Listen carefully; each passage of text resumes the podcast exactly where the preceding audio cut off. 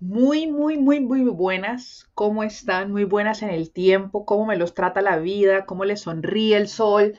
Cuéntenos en los comentarios respecto a cómo se encuentran. Y bueno, hoy tenemos un episodio muy especial, de verdad que es muy especial porque es un, un episodio de, de transformaciones, de encuentros consigo mismo, con el mundo, con las artes.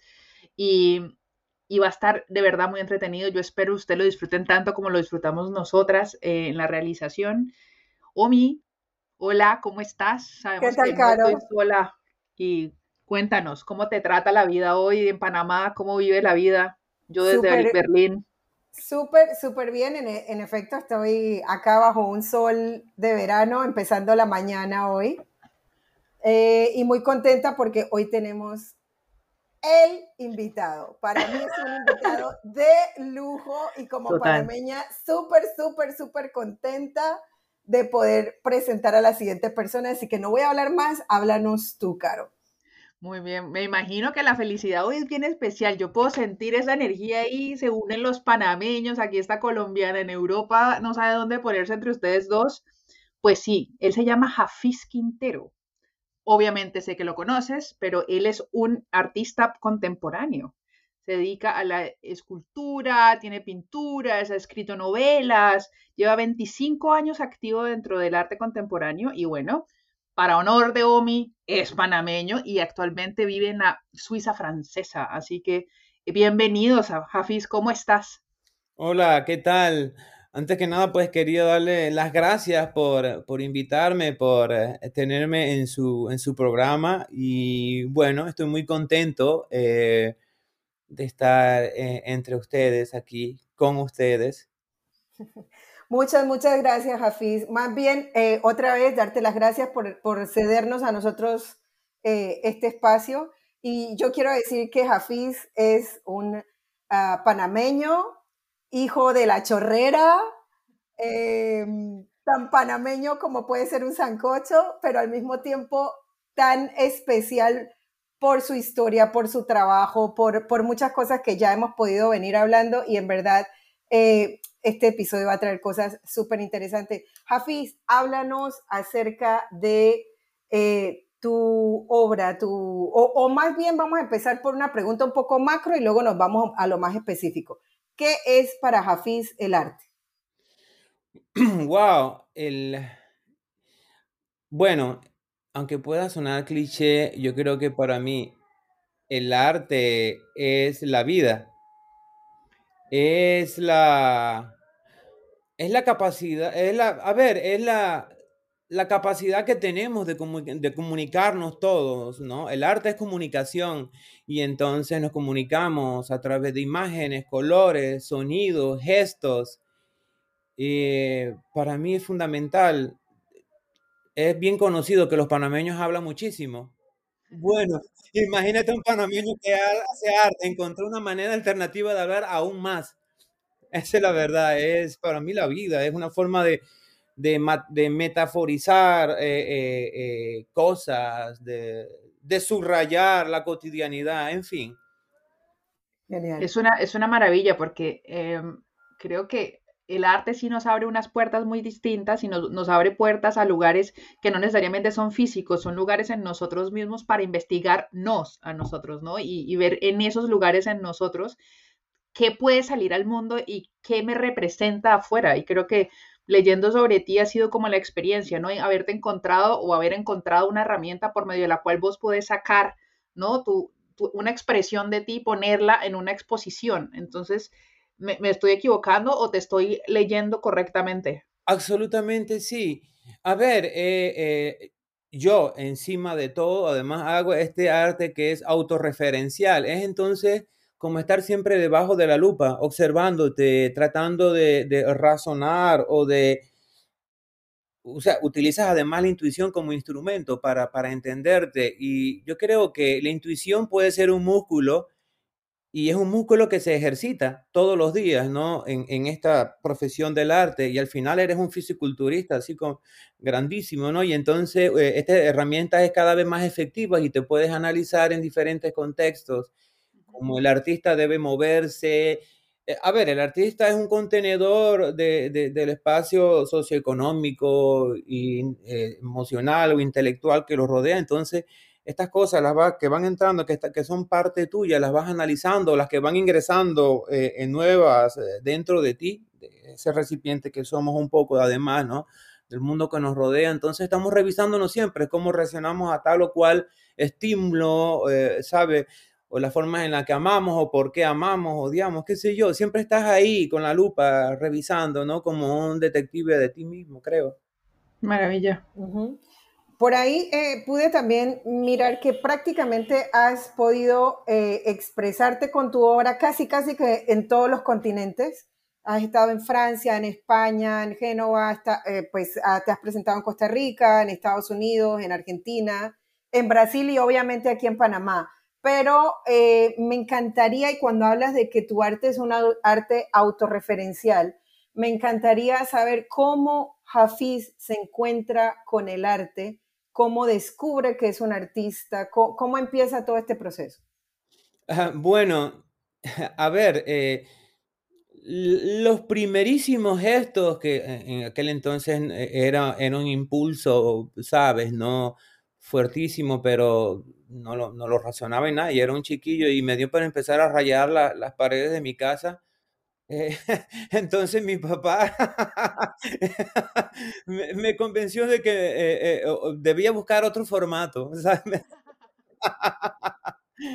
y luego, bueno, en fin, me imagino que de esto hablaremos más adelante, pues bueno, yo viví en un, barrio complejo y una cosa me llevó a otra, pues, y al final terminé en una prisión en Costa Rica, en un sitio donde se supone pues que ya llegaste, digamos que al final de todo o al inicio de una vida mm, eh, eh, mm, brutal en donde ya vas a hacer siempre lo mismo, estos eh, ciclos infinitos de entrar y salir, etcétera, etcétera, etcétera, ¿no? En cambio, yo tuve la gran oportunidad, casi un milagro, ¿no? De encontrarme con una mujer, Haru Wells, que, que estaba ahí tratando de probar su teoría. Ella es una gran artista, amiga de Yoko Ono, de grandes eh, personajes de origen argentino que vivió entre Nueva York y Londres por muchos años y que aburrida, digamos, de, la monotonía de ciertos grupos o elites, etcétera, se vino a Costa Rica, se encontró un dibujito que salió de una prisión, lo siguió hasta que llegó ahí, propuso un proyecto de, de arte dentro de la prisión y bueno, nos, nos enseñó y yo tuve la ocasión de conocerla y nos enseñó una forma no tradicional de arte, en otras palabras, nos enseñó a organizar las ideas. Y en ese momento, eh, yo empecé, primero empecé, por supuesto, para matar, digamos, el tiempo, como se dice por ahí, ¿no? Pero poco a poco empecé a sentir esa satisfacción que sentía transgrediendo las leyes, ¿no? Sociales entonces me empezaba a cuestionar, bueno, si puedo transgredir con el arte y recibir aplausos en lugar de recibir eh, sentencias de años y años, bueno, yo creo que puedo seguir siendo el mismo con el arte de lo que era antes, ¿sabes? Sin, sin daños a segundos ni terceros. Y, por ahí empecé, ¿no? Hacer arte. Eh, me encantaba, además, porque se ponía un poco de manifiesto mi, mi, a ver, mi personalidad cultivada como malandro, bandido, ¿no? Que hacía cosas, en fin, de analizar. Había una mezcla de todo, había un montón de jafices dentro de, esta, de este nuevo formato y me, me permitieron hacer un tipo de arte que, que no era el arte tradicional, gracias además a la gestión de esta gran mujer que para mí sería como una comadrona socatiana, eh, socratiana, de esa que, que, nos ayudan a darnos a luz a nosotros mismos, pero mejor, ¿no? Y bueno, eh, cuando salí, ella, que era una mujer muy viva, ya se había preparado, ¿no? Para crear conexiones y tal. Así que cuando salí, me encontré con estas conexiones y empecé a hacer arte, eh, ya a nivel nacional, desde Costa Rica, en Panamá, y bastante rápido, debo confesar, ya empecé pues a tener eh, muestras de arte, en, bueno, en todos lados, ¿no? Un poco. Sí, empezaste a ser reconocido. Cuando hablas acerca de, ese arte referencial, pero también de ese arte, em, perdón, autorreferencial, pero de ese arte diferente, yo tengo que hablar necesariamente de prótesis. Entonces, prótesis es esa, esa muestra que, que, expusiste y que me, pues me, me, ha tocado empezar a buscar y, la he visto en, en internet, donde eh, son como estas partes de cuerpo que de alguna manera muestras cómo es un poco esa vida dentro de la prisión. Hay uno que obviamente creo que es el que más llama la atención, que sale una mano como de la, de, porque como estamos en podcast y no podemos mostrar, pero es una manito que sale como de la pared con un espejo y un poco muestra esa manera de poder ver hacia afuera de una celda, pues tratando de reflejar en el espejo. No sé, háblanos un poquito de, esa muestra de, esa muestra, arte. Esa muestra, bueno, eh, eh, con esas, esas obras estuvieron en varios sitios, en una, en una muestra en Los Ángeles eh, de arte latinoamericano, en Hong Kong de reciente y nace en, una galería en Madrid también, ¿no? Y entonces habla de la creatividad. Es una cosa interesante, ¿no? Pero si pensamos, por ejemplo, eh, una prisión es un sitio que ha sido concebido arquitectónicamente para limitar a las personas que están contenidas dentro de él a las personas que están contenidas no les queda más remedio que usar, utilizar la creatividad para vulnerar estos límites, estos límites físicos, ¿no? Entonces, claro, no puedes mirar, no puedes sacar la cabeza porque hay barrotes, entonces con los espejos puedes ver quién viene, quién va, y es una manera alternativa de comunicación. De repente hay límites físicos para que no puedas alcanzar o tener contacto con otras personas, entonces ellos se quedan estos, entre comillas, estos... Eh, popularmente llamado brazos mecánicos, que es un palo con escoba con un tarrito, un vasito, una bolsita de papel o lo que sea. Entonces eso prolonga el alcance, se transforma en una prótesis, en una, en una extensión de tu cuerpo con la cual puedes accesar a la persona que camina por el pasillo y te puede echar monedas o, sabes, ¿no? Hay otro que se llama telégrafo y es, bueno, dentro de las celdas hay personas y hay jerarquías tácitas, ¿no? El más fuerte puede estar, pero hay un tipo que es un, el que maneja el telégrafo, es una bolita de plomo con una cuerda negra ah, de, con cera de nylon. Esta persona debe crear, establecer comunicación entre celdas, ¿no? Digamos que en la noche, cuando se cierran todas las celdas y cada uno está en su sitio, y alguien quiere fumar, pero el que vende cigarrillo está en la celda de enfrente que está a 5 metros, eh, no hay posibilidad alguna de acceso. Entonces ahí donde el tipo que usa el telégrafo entra en función.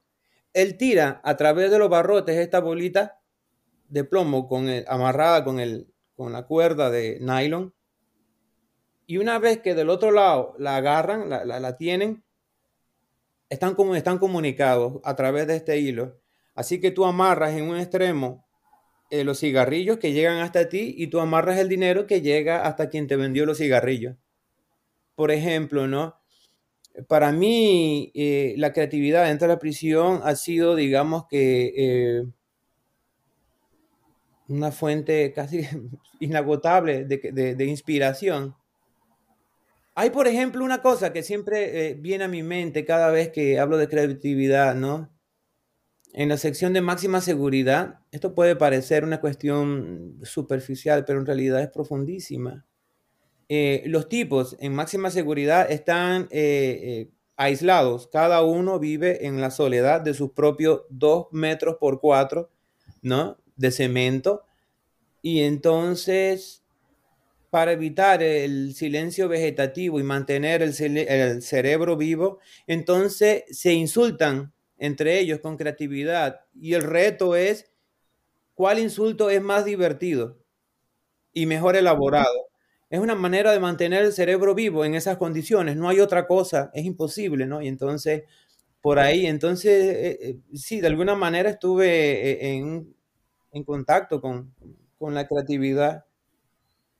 Hoy, eh, ah, para mí, escucharte en este momento, contarlo, digamos, con esa fluidez, con esa sencillez, además como con esa calidad que de alguien que pasó por un proceso, no, eh, pues me parece increíble, ¿no? Me parece muy, muy bonito, además de, de, informativo también, porque son, para mí son espacios que yo nunca he visitado y que no sé si algún día vaya a visitar o a estar en contacto con. Pero entonces a mí me llama ahorita la atención es el proceso que existe o el proceso que vive Hafiz en, ese, en, ese encuentro con el arte, porque, em, porque cuando, me, puedo imaginar que cuando uno entra a la cárcel, si bien estabas hablando de transgredir de pronto estas leyes sociales, estas reglas, eh, pues listo, es, es sentenciado, tienes que entrar en un lugar, e, ese lugar no es para nada agradable, me puedo imaginar, y creo que el proceso de la creatividad se va desarrollando relativo al lugar. ¿Cómo es para ti ese, esa entrada, em, ese proceso previo al contacto con el arte? Porque ahí yo creo que también estaba siendo creativo, pero en otra dirección. En algún momento se, se voltea la paila y sales caminando en, el otro sentido, pero ese proceso previo a mí, ahorita me está llamando la atención de que nos cuentes cómo era Hafiz antes y cómo es el proceso de entrar al campo penitenciario. Ok, em, bueno, yo además tuve, entre mis mentores está mi padre, ¿no? Eh, era un tipo con una, con una astucia extraordinaria y entonces eh, de él aprendí a observar sabe, a observar, a, ver eh, los movimientos a mi alrededor, etcétera, ¿no? Cuando me encontré en prisión, eh, se trataba de observar, ¿no? Entonces, digamos que eh, ahí, ahí, si logras aprender con los errores ajenos, estás bien, ¿sabes? ¿no? Porque dentro de la prisión, el, error, y si en carne propia es siempre bien doloroso, ¿no? Mataba mucha gente todos los días, Además, eh, estaba en, eh, yo entré en el 94 y salí en el 2005, o sea, pasé 10 años y era el cambio de, de, milenio y ahí dentro, pues bueno, había unas temperaturas altísimas y eso, eh, a ver, eso influye en el mal humor, ¿no? La gente está aburrida, cabreada, en fin. Entonces tenía uno, la cosa era observar, yo veía dónde se cometían ciertos errores y, y trataba de no cometerlos yo, ¿no? Y pasé por muchos momentos, momentos en donde digo, mira, soy, soy un tipo de 19 años que acabo, o sea, yo entré a los 18, y un día a los 19 empiezo a tener conciencia de la repetitividad del sitio, ¿no? El, el, tema, si, ok, el infierno es infierno porque es repetitivo. Siempre se me ha ocurrido que la prisión era un infierno porque era eso, repetitiva y, de, o sea, ¿cómo? La percepción del tiempo es un asunto psicológico, bueno, empiezas a vivir una eternidad horrible ahí dentro, ¿no? Todos los días la misma cosa, la misma comida, los mismos tipos, con las mismas respuestas y los mismos chistes, y en algún momento se agota y vuelven al, ciclo otra vez, entonces era brutal. Y desde ese momento necesitas empezar a utilizar la, creatividad que te protege de ti mismo, de no enloquecer, de imaginarte cosas. Eh, ya era eso cuando no estaba, o sea, era eso, además creatividad para sobrevivir. Había, era, la creatividad es eh, una parte esencial de esto. Y ya por ahí eh, eh, yo me, bueno, estaba en modalidad de sobrevivencia, ¿no? yo creo que el sistema no funciona, nunca funciona, nunca funcionó y nunca funcionará porque ahí dentro pues yo pienso que eh, las personas cuando salen se han institucionalizado tanto que no son capaces de reconocerse en ningún otro contexto, sino en el contexto de la prisión. Es por eso que siempre vuelven de manera consciente o inconsciente, etcétera, ¿no? Y todo el mundo evita la conciencia porque es doloroso. Y yo me puse, me pasé 10 años, no sé cómo, eh, un gran amigo, eh, Alexis Vinda, me llevaba libros y no sé qué vio. Este era un, psicoanalista también, una excepción de la, de la regla que estaba ahí dentro. Y me llevaba libros, no, sé qué quería probar. Eh, la cosa es que yo, yo leí perdón, eh, eh ¿era un compañero de celda o era alguien que iba de visita? Era un profesional. era un profesional ahí que, que, que, que, era él y Harold Wells, que no pertenecía al staff original, pero que se sumó y tal, eran las excepciones de la regla. Y te digo, esa es una gran, una excepción sería extraordinaria, dos es una cosa mágica. Y yo estaba ahí enfrente a estas dos excepciones siendo eh, eh, amigo de estas personas o, o paciente, no sé, ¿no? Alexis Vinda me llevó filosofía asistencial por 10 años, libros, y yo desarrollé esa conciencia que todo el mundo evitaba porque eh, te hace sufrir el doble. ¿No? La conciencia, tener conciencia de dónde estás, te hace sufrir ya más de lo que normalmente. La gente, por lo general, dentro de una prisión se anestesia la conciencia, fumando, usando drogas o tratando de hacerle mal al prójimo, no sé, ¿no? Eh, es una cosa que hay que evitar, la conciencia. Bueno, yo no la evité. Es, en ese sentido, me parece que es, eso es súper importante ver para quienes nos están escuchando, digamos, las condiciones también que tuviste en ese momento y lo que ayudó a que pudieses vos transformar eso en vos mismo desde el punto de vista de la conciencia, ser consciente de vos mismo. Es una pregunta que yo siempre he tenido cuando tienes tanto tiempo porque yo, por ejemplo, puedo tener tiempo libre en mi casa, pero yo soy libre de salir de mi casa, yo puedo salir al jardín, yo puedo, ¿sabes?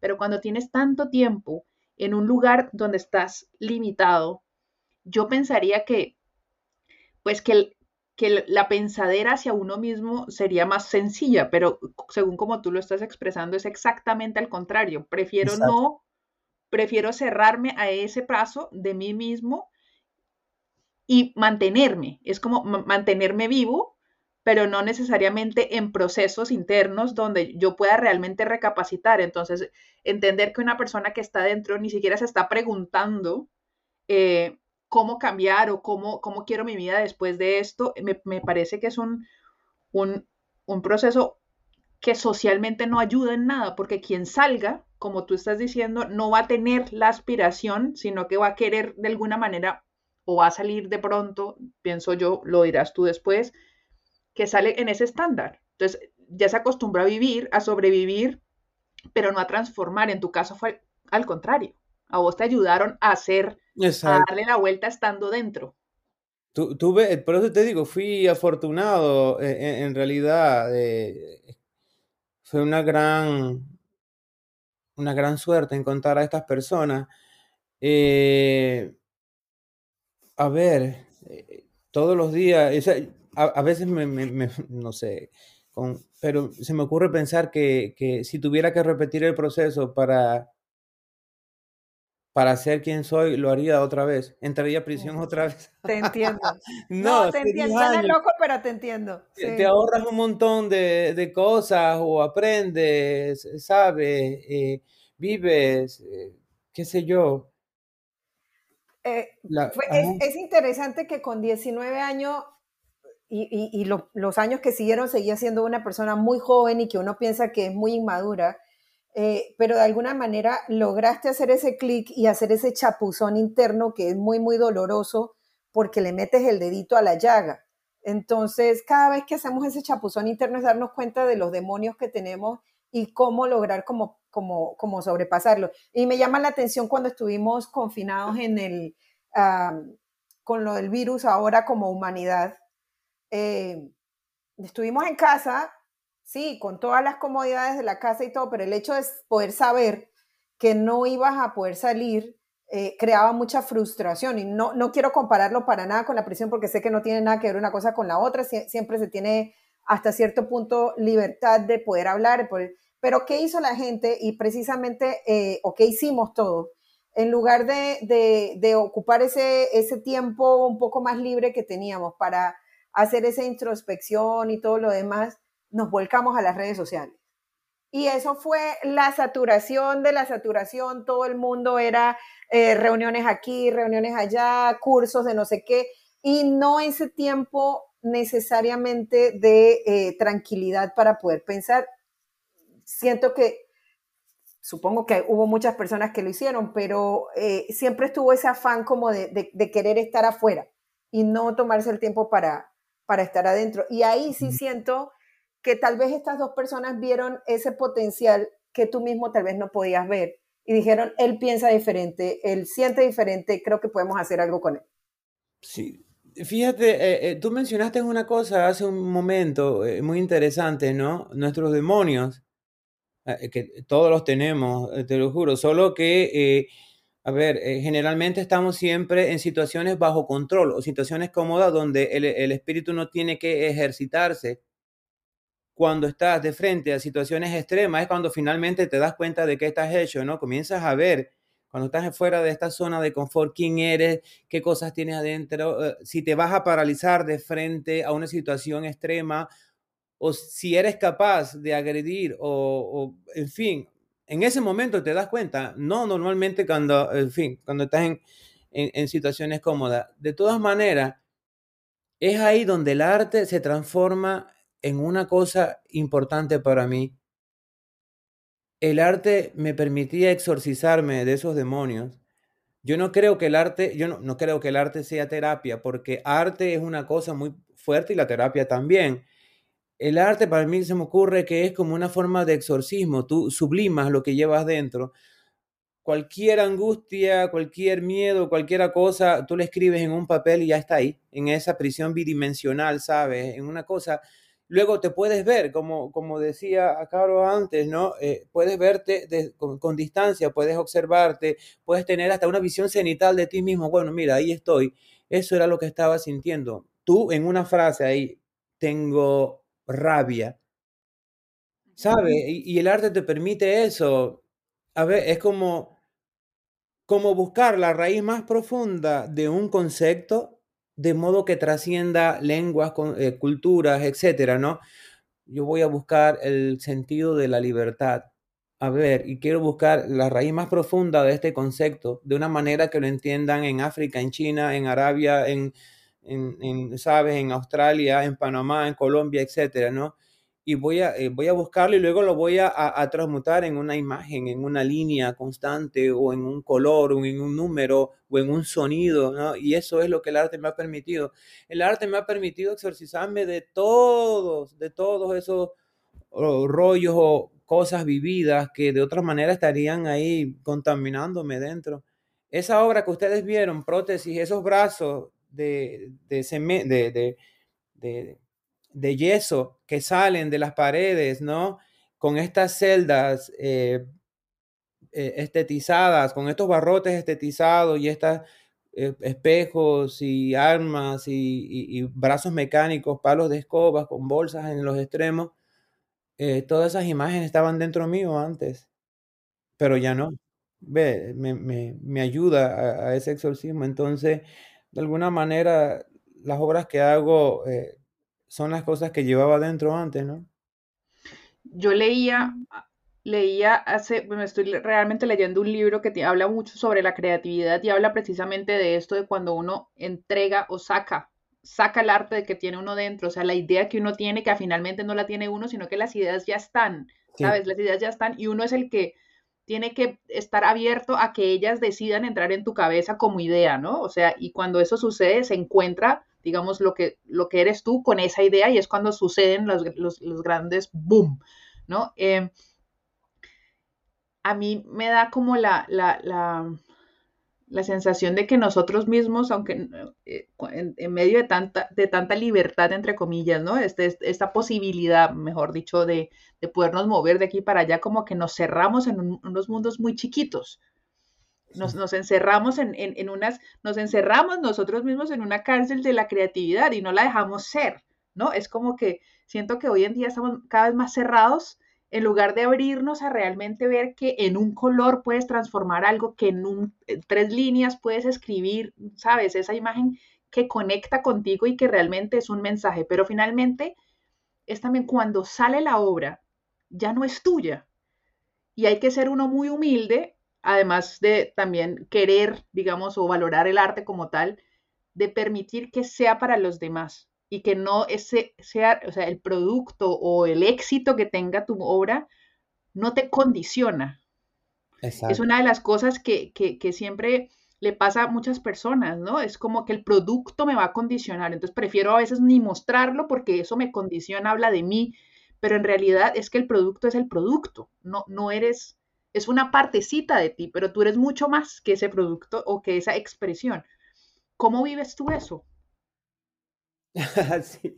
Yo, a ver, yo cuando hago una obra eh, y ya esta obra es independiente de mí, no la quiero, no la quiero ver más. Aléjala de mí. Eh, sí.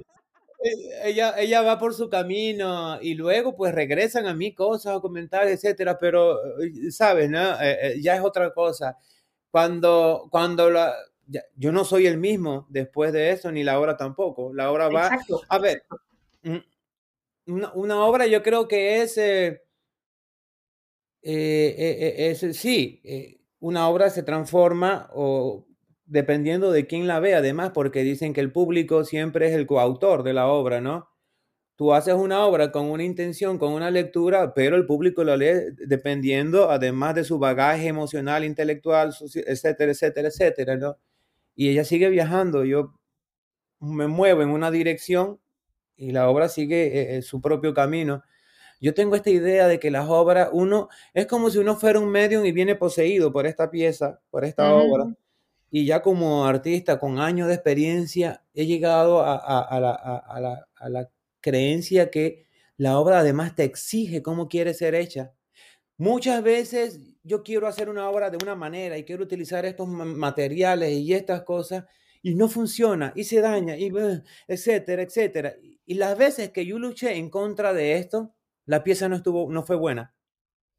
Las veces en las que yo me relajé y dejé que la intuición me, me, fuera guiando porque la obra está ahí hablándome, ¿no? Y diciéndome, quiero estar así, quiero hacer esto, quiero ser blanco y negro, quiero tener full color, etcétera, etcétera.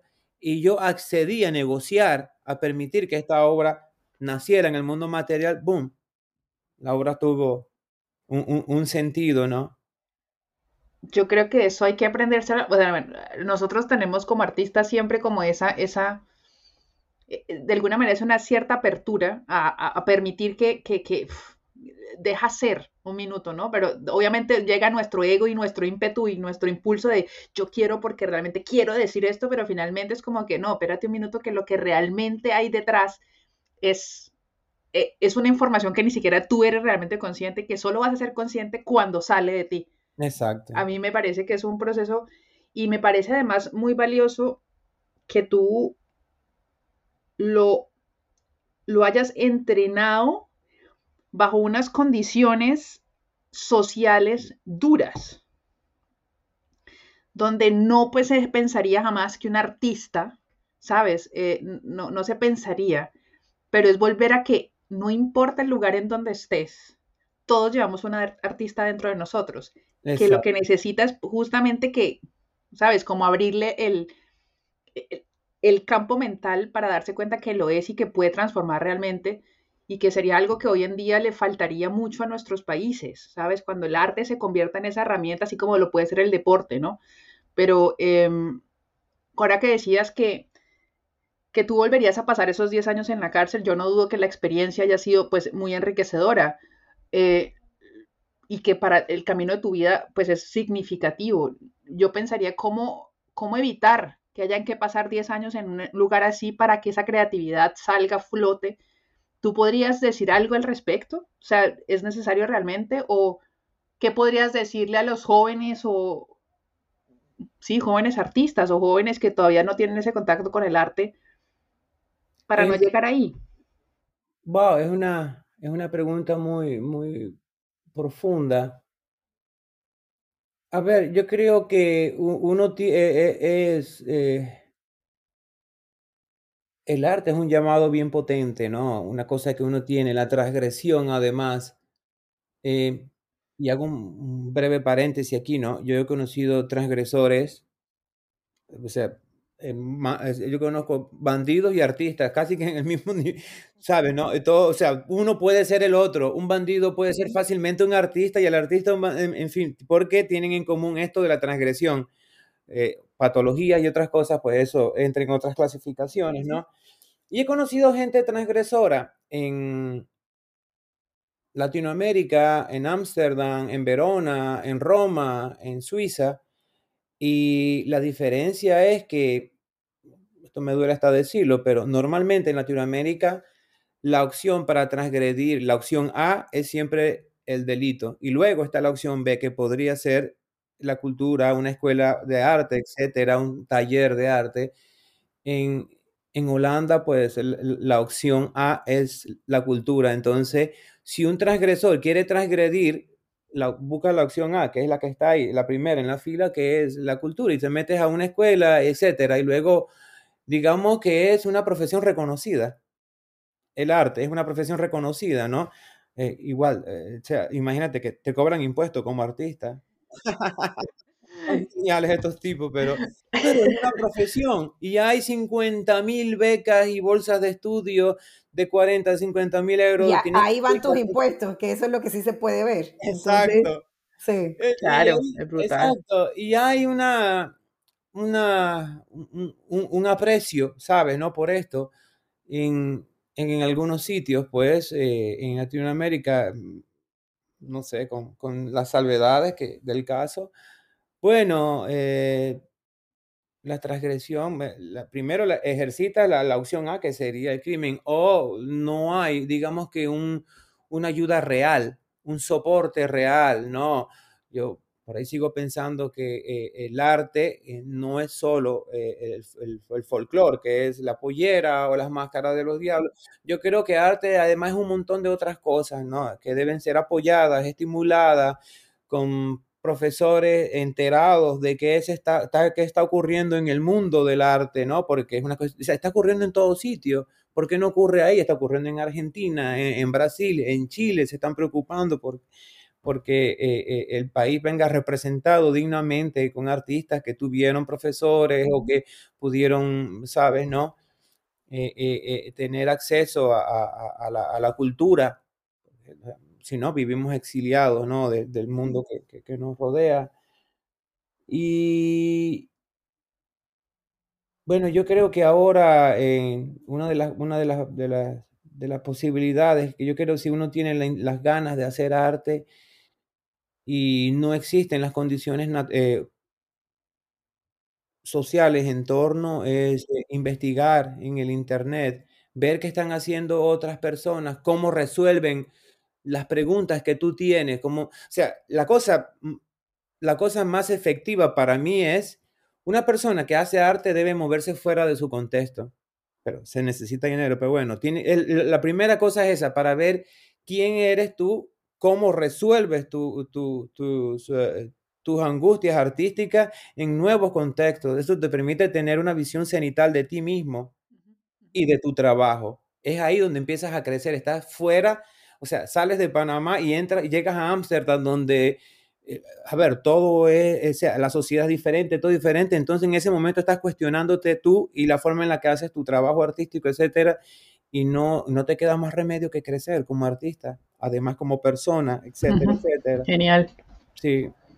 Mire, ustedes se me adelantaron a una pregunta que tenía, o sea, más o menos se habla un poco de eso, pero igual la, la voy a decir es, Ah, cómo el arte en, en, nuestros países latinoamericanos, y estoy hablando más sobre todo en Centroamérica, está como tan abandonado. Yo recuerdo cuando estaba en la universidad, que yo no estudié absolutamente nada que tenía que ver con arte, pero tenía una, una compañera de, de apartamento que tenía una flauta dulce.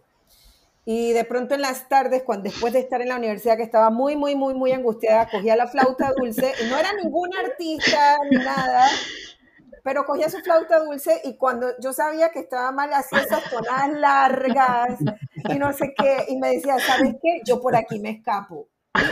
Nunca se dedicó a la flauta dulce, lo que quiero decir es que logró conseguir un escape. Por ejemplo, a mí me pasa que cuando estoy muy, muy, muy estresada, para mí salir a caminar o andar en patín o montar bicicleta me, me saca todo lo de la semana. Lo que quiero decir es que creo que a nivel educativo, eh, a nivel social y en, en, Latinoamérica nos falta poder brindarle a los pelados que hay herramientas, aparte de pertenecer a un grupo de fútbol, que es como lo que más le meten, ah, que está bien, no estoy diciendo que está mal, pero es como lo único a lo que le meten eh, eh, que hay otras expresiones, que hay otra, otra forma de hacer las cosas y no es ni siquiera que te vas a dedicar a eso, pero puedes sacar lo que hablábamos antes, esos demonios internos a través de ciertas actividades que pueden ser incluso para ti.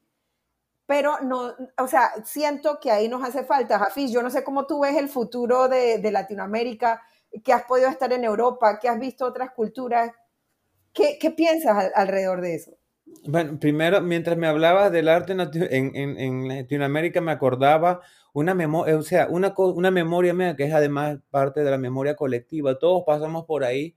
Era en, en, en el, las clases de artes plásticas, se llamaba, en la escuela. A todos nos, nos, enseñaban a hacer el cenicero, que era la imagen más con la arcilla. Hacías un rollito así y lo metías y el cenicero.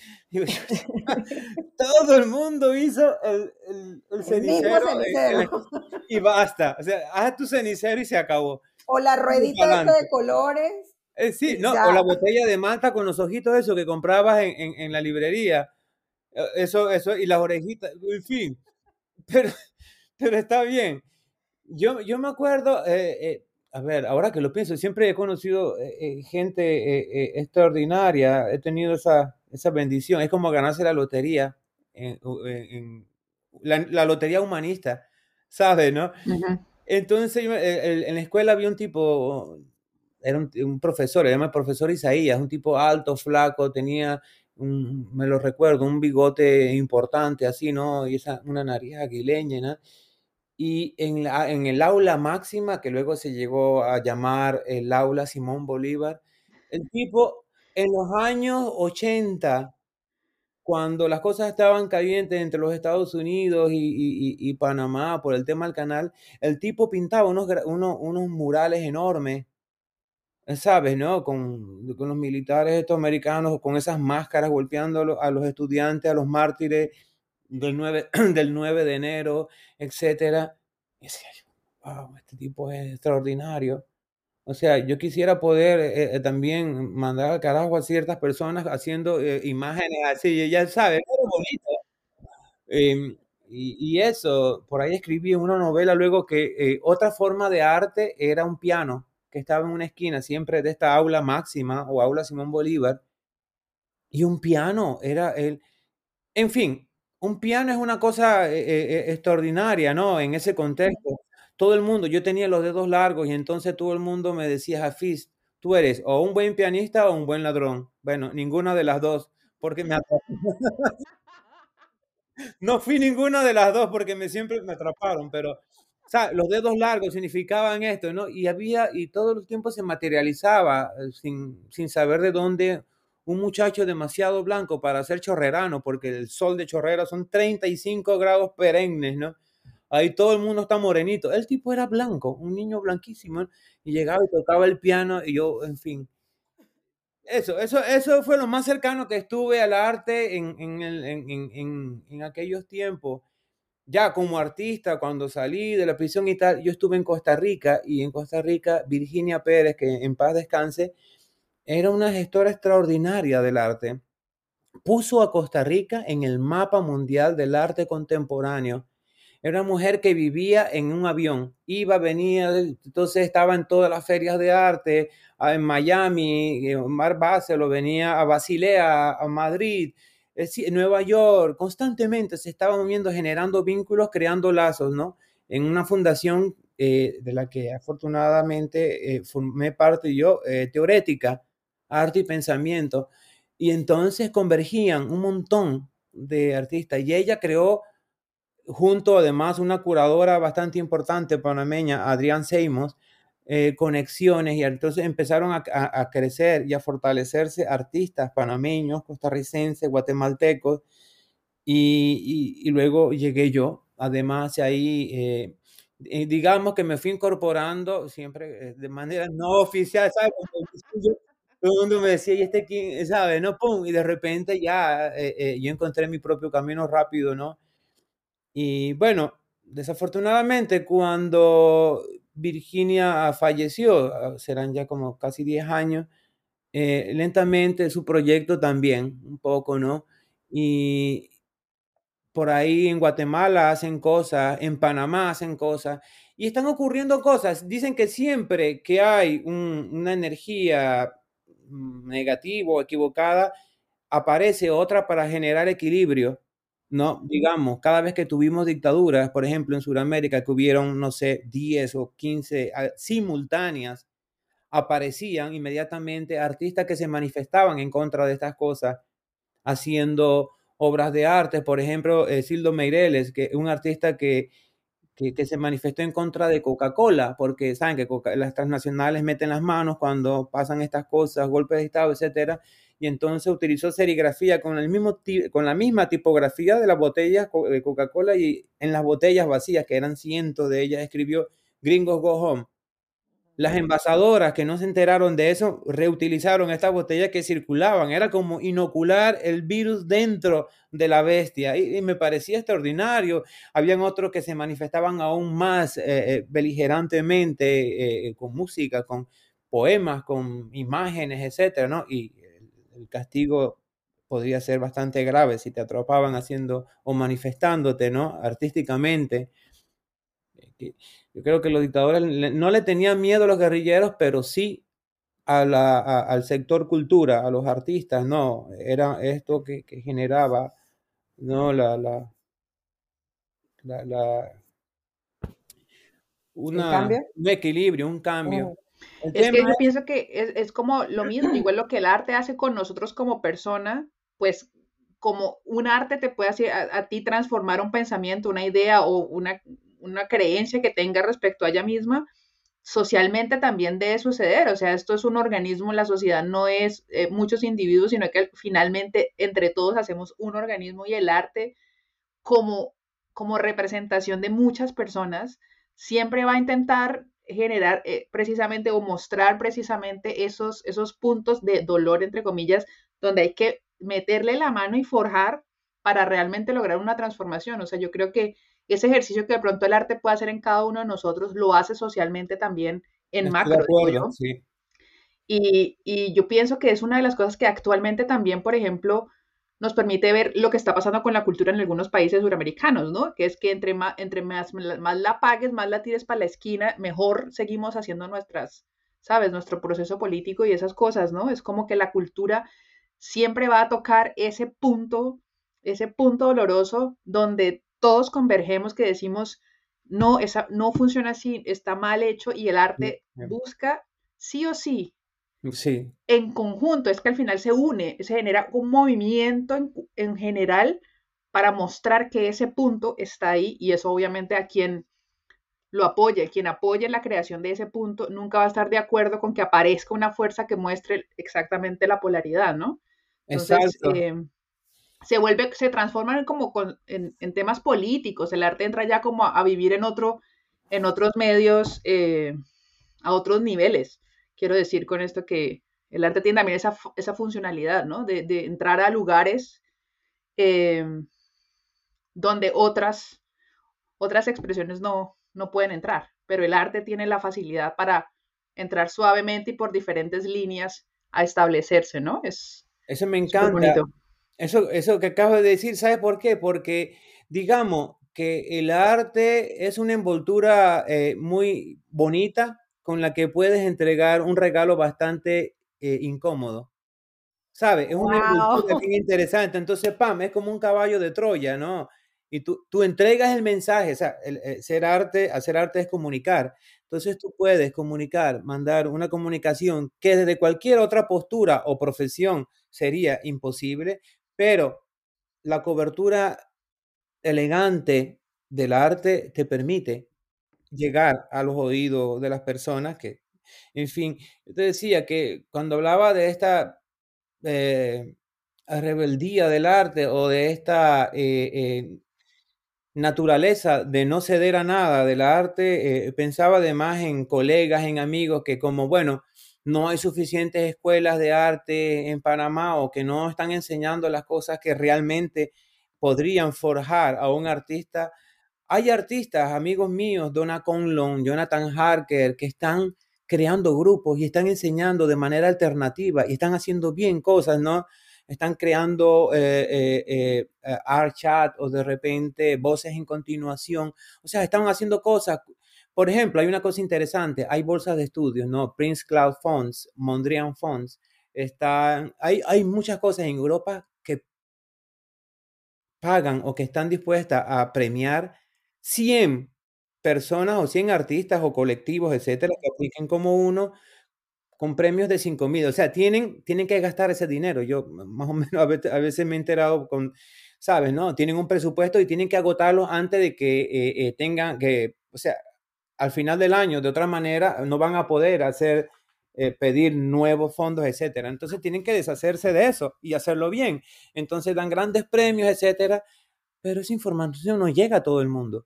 Y sí. Se queda en, en oídos privilegiados por ahí que tuvieron, saben, como nadie quiere la, porque además eh, eh, no todos los artistas, o sea, hay artistas con temas de ego, otros que no sé qué, no quieren la competencia, entonces esa información se queda en pequeños grupúsculos, ¿no? En pequeños grupillos por ahí, de qué, y en cambio hay gente ahora con grandes corazones y bonitos cerebros, ¿no? Que están difundiendo eh, sabe, esta información, haciéndola llegar a todo el mundo. De otra manera, imagínense cuánto puede cambiarle la vida a un joven eh, panameño, colombiano que se gana, artista, que se gana un premio y que, ¡pum!, se va de repente, ¿no? Por una residencia con todo pago a Berlín o a, Basilea o, a Ámsterdam. Bueno, a mí me pasó. yo pude oficializarme ya eh, en una plataforma permanente internacionalmente eh, porque me gané una bolsa de estudio en la Rice Academy de Ámsterdam. Eran dos años con todo pago, apartamento, un estudio gigantesco, en fin, acceso a Metal Workshop, a, talleres de madera, de, eh, ¿sabe? De video, etcétera. Después de eso, yo decidí, yo, porque como soy un tipo aventurero, bueno, todo el mundo empezó a regresarse para sus países, no sé qué. De la Centroamérica habían solo dos artista era yo y otro tipo, en toda la historia de 50 años de la Rise Academy. ¿No? Y, pero luego eh, otra gente de México, Colombia, de Brasil empezaron a regresarse. Yo me quedé y dije, no, voy a ver qué pasa. Y fue una decisión eh, eh, compleja, pero bueno, necesitaba ciertas agallas, pero ya que si sobreviví en una prisión, sobrevivo en Europa. Ese comentario estuvo brutal. Entonces, definitivamente sí podemos decir que Hafiz es un revolucionario. ¿Te eh, puedes denominar así? O sea, ¿te puedes llamar así, que eres un revolucionario? Mm, o sea, eh, una persona que eh, acepto los cambios y, y, los retos de la vida, además. Miren, yo como artista ah, por muchos años, ¿no? Ya Bienal de Venecia, el Centro Nacional de Bellas Artes de París, de París colecciones en, en Australia, en, en, museos, o sea, siempre en museos y tal, ¿no? Pero hace un, un, tiempo dije, bueno, ya, o sea, eh, llega un momento en que estás en esta, entras en otra, porque las zonas de confort también son prisiones, ¿no? Entonces todo el mundo te asocia con esta imagen, con este tipo de arte, así. Y dije, no, bueno, quiero hacer cosas diferentes, ¿no? Ya estoy harto de que ya yo sabía el ABC de mis trabajos, hago esto, esto y esto y pum, obtengo esto.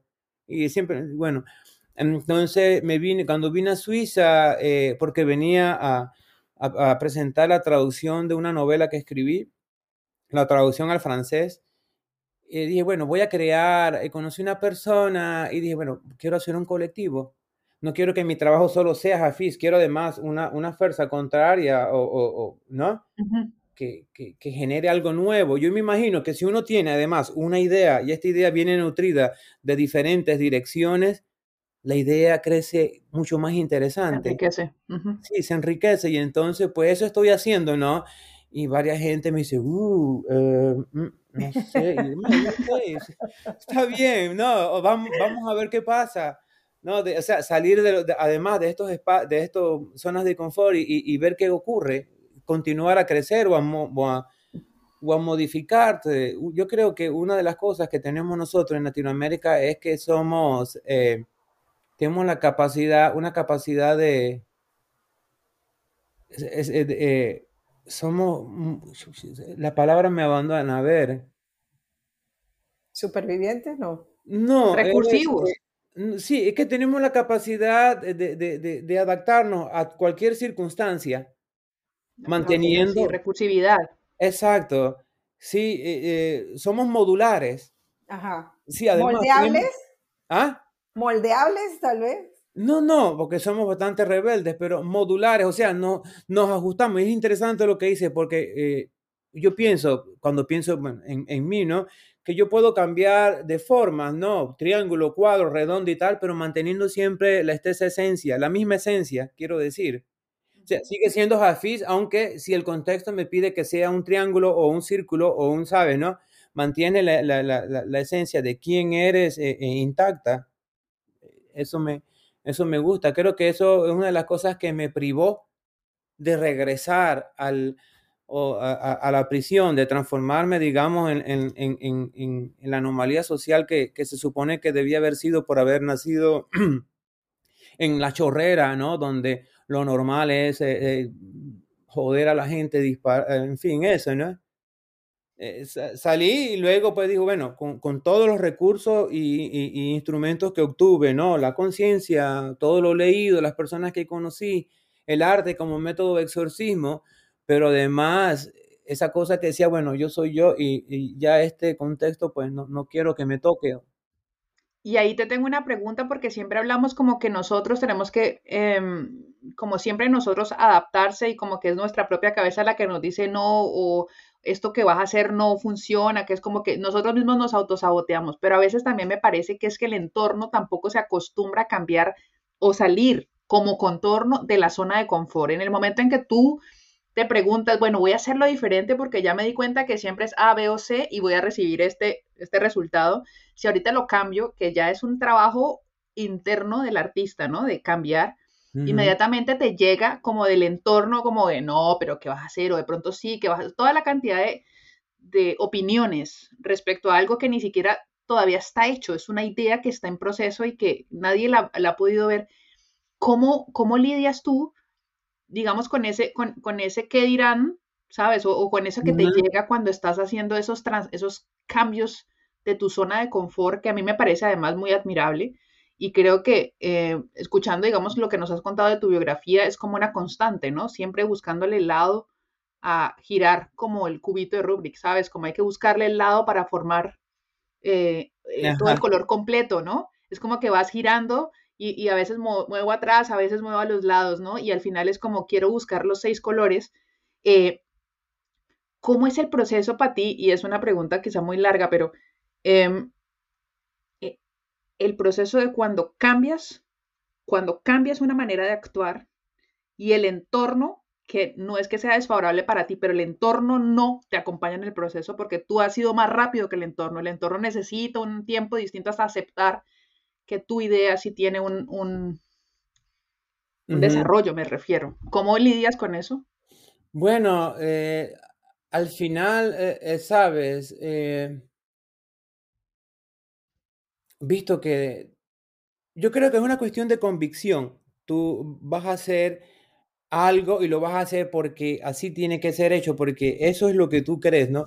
Yo pienso que eh, las personas, todos tienen, eh, a ver, yo creo que todos de alguna manera nos relacionamos con los demás con una idea artificial que tenemos de los demás generalmente además con una idea artificial que tenemos de nosotros mismos. Entonces, yo pienso que uno que tiene que buscar ese, e, esta cosa genuina y, y, y, mantenerte con ella, ¿no? Partiendo además de la premisa de que no vas a poder satisfacer a nadie o a todos al mismo tiempo, ¿no? Es como el, como el cuento del anciano con el niño y el burro, ¿no? Que pasan por el primer pueblo y que sabe qué, eh, qué señor más malo y sí, efectivamente, ¿no? O sea, no, no puede satisfacer a, Entonces, yo creo que, yo creo que uno, eh, a ver, es como, te tiras, yo, al menos, yo, yo me, yo me lanzo, ¿sabes? Y luego ahí voy. Es, lo, es la cosa en la que creo, yo continúo también a, a, trabajar con los recursos que tengo, la, la, la intuición, la, la, siendo además, y es muy importante, eh, leal a las cosas en las que creo siempre abierto a cambiar, porque tienen que cambiar cosas y tal, ¿no? Pero si yo creo que una pieza o siguiente paso en mi carrera tiene que ser esto, pues yo voy, aunque todo parezca eh, eh, gris en torno, ¿no? Eh, hay este cuento que me... las frases de autoayuda no, es que son de mis favoritas, pero pero siempre me acuerdo de este, de este tema, ¿no? De la, de la zanahoria, el huevo y, la, y, el té, ¿no? Que luego estaban las circunstancias adversas, ¿no? Que es el agua hirviendo y que podían ablandar a una zanahoria que era fuerte y endurecer por dentro un huevo que antes era suave, pero que el té tenía la capacidad de transformar el entorno, ¿no? Transformarlo en té. Las aguas hirviendo se transforman en té.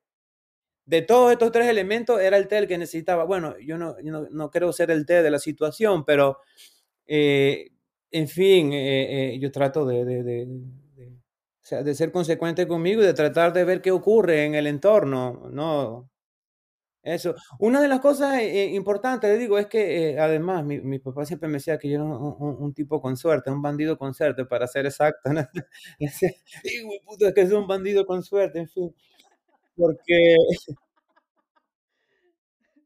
estar fuera, eh, al, final, y esto siempre es doloroso decirlo, pero estar fuera del, del, contexto latinoamericano o centroamericano en este caso, eh, me permitió crecer. Y lo explico inmediatamente, ¿no?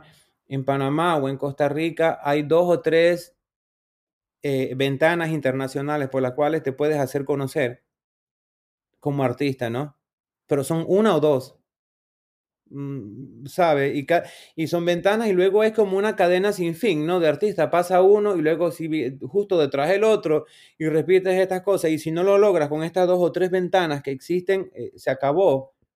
Entonces yo creo que es esto, es poder moverte, es la cosa, es moverte, tener la ocasión de, de, aplicar y esto, esto sería finalmente eh, eh, lo, lo, que le digo a, a los jóvenes artistas o o a cualquiera que tenga la, la, la, intención de crear, ¿no? Es buscar en Internet, eh, eh, ¿cómo se dice? los premios, eh, los concursos. Los concursos, exacto, las aplicaciones que hay. luego, Transartist, Open Calls. hay un montón, hay un montón. como decía, el Prince Cloud Funds, Mondrian Funds. Hay un montón de cosas que, que, que podrían hacer un cambio además, ¿no? Y no desmayar, hacer eso, continuar. Eh, yo, yo, pienso que eso es mantenerse siempre leal a lo que uno, a lo que uno es. Me encanta. A mí me parece, sí, perdón, a mí me parece una cosa súper linda, ¿sabes? Estoy aquí escuchándote y es como que, si bien te conozco hace muy poco, pero esta ahorita ha sido súper grata en el sentido de cómo una situación que para muchos podría ser, digamos, la, la, la, la, piedra, pues el plomo que cae al mar y eso baja y baja y te podría hundir. En tu caso realmente es, es la materia prima, es la materia prima de tu trabajo y lo que te ha llevado a estar donde estás, logrando lo que estás logrando y que te ha llevado también a fortalecer esa humildad consciente y no, y no, no, no, ¿cómo se dice? No inocente, es una humildad de aceptar dónde está uno parado, en qué pies estoy trepado, cuál es mi historia y, y cómo ella la, la, puedo transformar. Y a mí eso me parece que es muy ejemplar para, para personas que han estado en situaciones, digamos, no necesariamente una prisión, pero sí en momentos muy difíciles que se quedan ahí como, como, como amarrados y como pesados con ese plomo que, que, que tira para abajo y es como cómo realmente podemos darle a una situación que pudiese ser negativa la vuelta y tomarla mejor como esa herramienta por la cual o con la cual puedas realmente flotar, ¿no? Y, crear a partir de ella. Y me parece fascinante que sea a través del arte porque considero que el arte sí tiene esa potencia. Creo que el arte em, tiene la cualidad, siempre y cuando sea bien, o sea, bien dada o de la dada de la forma correcta para esa persona, em, es el vehículo para, para, para, encontrarnos y para abrirnos espacios desconocidos. Y, y me gusta verlo en, en, tu carrera, digamos, verlo ahí eh, con una historia tan fuerte, pero al mismo tiempo tan valiosa y tan, tan, tan sentida, tan, tan vivida desde la conciencia permanente. Y eso es, eh, no es común verlo y, es bonito que se, que se dé a conocer para precisamente darle la vuelta a eso de me, me, me, anestesio Y cuán lindo puede ser quitarte la anestesia y vívelo. Eh, sí, exacto, al, al, al, al, 100%, aunque, aunque eso signifique, sí, ok, sufres el doble, pero además, si te toca gozar, ah, gozas el doble, ¿sabes? Tiene exacto, exacto, desde ahí. Exacto, tiene eso. Yo pensaba, ¿sabes? Cuando te contaba, ¿no? Yo entré en el 1994 salí en el 2005, donde ya las máquinas de escribir no, e, no existían. Todo el mundo era, otra cosa. El mundo era otra cosa, ¿no? Pero además el Ministerio de Justicia, que eh, de alguna manera ellos, eh, cuando uno entra en prisión, pues eh, tu cuerpo ya no te pertenece, es propiedad intelectual del Ministerio de Justicia, hacen contigo, yo qué sé, en fin. Cuando sales, eh, sales a mundo. En, mi caso, salí en otro, en otro milenio, o sea, salí en otra época. Qué fuerte esa sensación, qué fuerte, es, es, muy simbólica. Sí, y sabes que el Ministerio de Justicia estaba estrenando eh, el Internet, entonces pusieron el caso de todos los tipos, entre ellos yo, ¿no? En, en Internet, pero además era la visión del fiscal. Y yo entré en prisión porque robaba bancos, la verdad, ¿no? Entonces, eh, y en disparos y tal, y no sé qué, entonces ponían eh, Quintero González Afis, una persona sin ningún respeto a la propiedad o la vida, bla, bla, bla, bla, bla. Así que cada vez que me acercaba en algún sitio a pedir un trabajo oficial donde pudiera ganar dinero, ah, nosotros lo llamamos, no se preocupe, no. Entonces, eh, por ahí empezó la idea de hacer trabajo autorreferencial. Yo dije, bueno, ya mi, ya, ya mi, mi vida está acá expuesta a todo el mundo y desde la perspectiva de un fiscal que lo que hace es eh, satanizarme permanentemente, ¿no? Entonces le di la vuelta a esta historia, la utilicé, ¿sabes? ¿no? Para crear mi, cuerpo de arte, ¿no? Eh, y eso es, eso es como, como, un poco como inicia además la, la, mi, carrera, yo, o sea, yo tenía un montón otro de otras eh, de cosas, ¿no? Pero ya poner a Jafis Quintero de frente en mi trabajo, yo como el sujeto, etcétera, eh, naces por ahí, porque de todas maneras ya me habían fregado, ¿no? Fuera de la institución arte, que es la única que te permite eh, haber estado en prisión, yo estoy fregado. O sea, tácitamente saben qué cosa es un expediente. Un expediente aunque nadie lo dice, es el registro de un error cometido en el pasado que podrías repetir en el futuro. Y nadie quiere un tipo que es potencialmente un infractor, ¿no? Entonces, eh, yo, me, yo me, una vez en Verona, porque viví en Verona, entonces ah, no solo hablo el, el, el, el, italiano, pero además entiendo perfectamente el dialecto veronense, ¿no? Me consigo un trabajo, no sé qué, y, eh, con un tipo, o sea, tenía que ir a, ayudar a un tipo que era un tipo de un alto perfil eh, económico, etcétera y tal.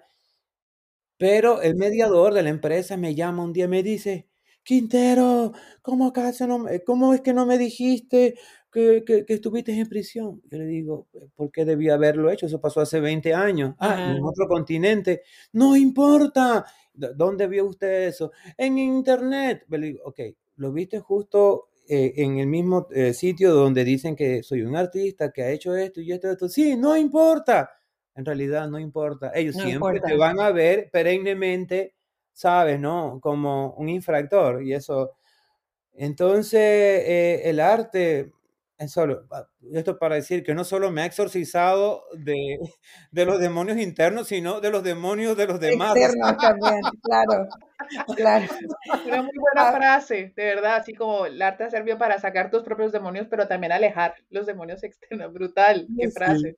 Sí, ha sido, ah, eh, o sea, el, y lo que él mismo dice, lo que tú dices, Jafis, de eh, darle la vuelta, o sea, supiste darle la vuelta a la situación y convertirla en otra cosa. Entonces, es, definitivamente es una cosa a respetar. Por Dios que cuando dije que teníamos un invitado de lujo, lo estaba diciendo en serio con toda la gana. Me Gracias, gracias. Gran historia. Mira, estamos eh, felices de, compartir contigo esta horita. Eh, lastimosamente mm, tenemos que, que, ir terminando, pero con todo el dolor del mundo. Eh, sin embargo, yo no quiero terminar sin que tú nos cuentes, estando por allá en el viejo mundo tantos años, qué es lo que más extrañas de tu querido Panamá. Una hojalda y un chicheme. ¡Qué viva la comida! Oye, yo no, yo te digo una cosa, he comido en sitios y eh, tal y cual cosa y tal, y yo te digo, en mi fantasía eh, eh, de comida, una hojalda y un chicheme. Para eso sería, tú sabes. ¿Qué es un chicheme? Perdón ahí que ah, se parece, se parece a la mazamorra. Sí, se parece. Qué rico, sí. Con la, con, el, con la panela, endulzado con la panela. Sí. Dios mío. Uy, no. Agüita en la boca, pero 5, ah, 3, ya. Para los que nos escuchan y no son ni colombianos ni panameños de lo que acabamos de decir, es un tipo, se puede tomar caliente o frío. Eh, es un tipo de atol donde el maíz es un poco más grueso y se toma con leche y se acompaña pues con, con algo frito, como un pan frito o, algo así, ¿no? Con una hojaldra. Hafiz, Hafiz, mira, de nuevo, muchísimas, muchísimas gracias por estar aquí. Ustedes. Mira, de verdad estoy súper, súper, súper contenta de, de, de, todo el mensaje, de mostrar tu obra, pues con los labios, porque no hay manera de mostrarla con imágenes, pero eh, nada, creo que hemos aprendido muchísimo de ti. Total. Y, te agradecemos un montón eso. Muchas gracias por, por la ocasión y bueno, eh, eh, espero que nos encontremos otra vez. Por supuesto. Seguro, que sí. Gracias. bueno. Hasta pronto. Gracias. Pronto nos, nos estamos eh, escuchando nuevamente en este espacio que abrimos cada 15 días y nos encuentran como arroba encuentro causal en Instagram y en em, Facebook. Vamos a poner la página de Hafiz y su Instagram para que puedan ver su obra y saber em, contextualizar un poco lo que hemos estado hablando aquí. Y siempre agradecemos pues a todos los que nos siguen un abrazo y nos escuchamos en otro encuentro causal. Chao, chao. Chao, gracias. Chao, chao, hasta pronto.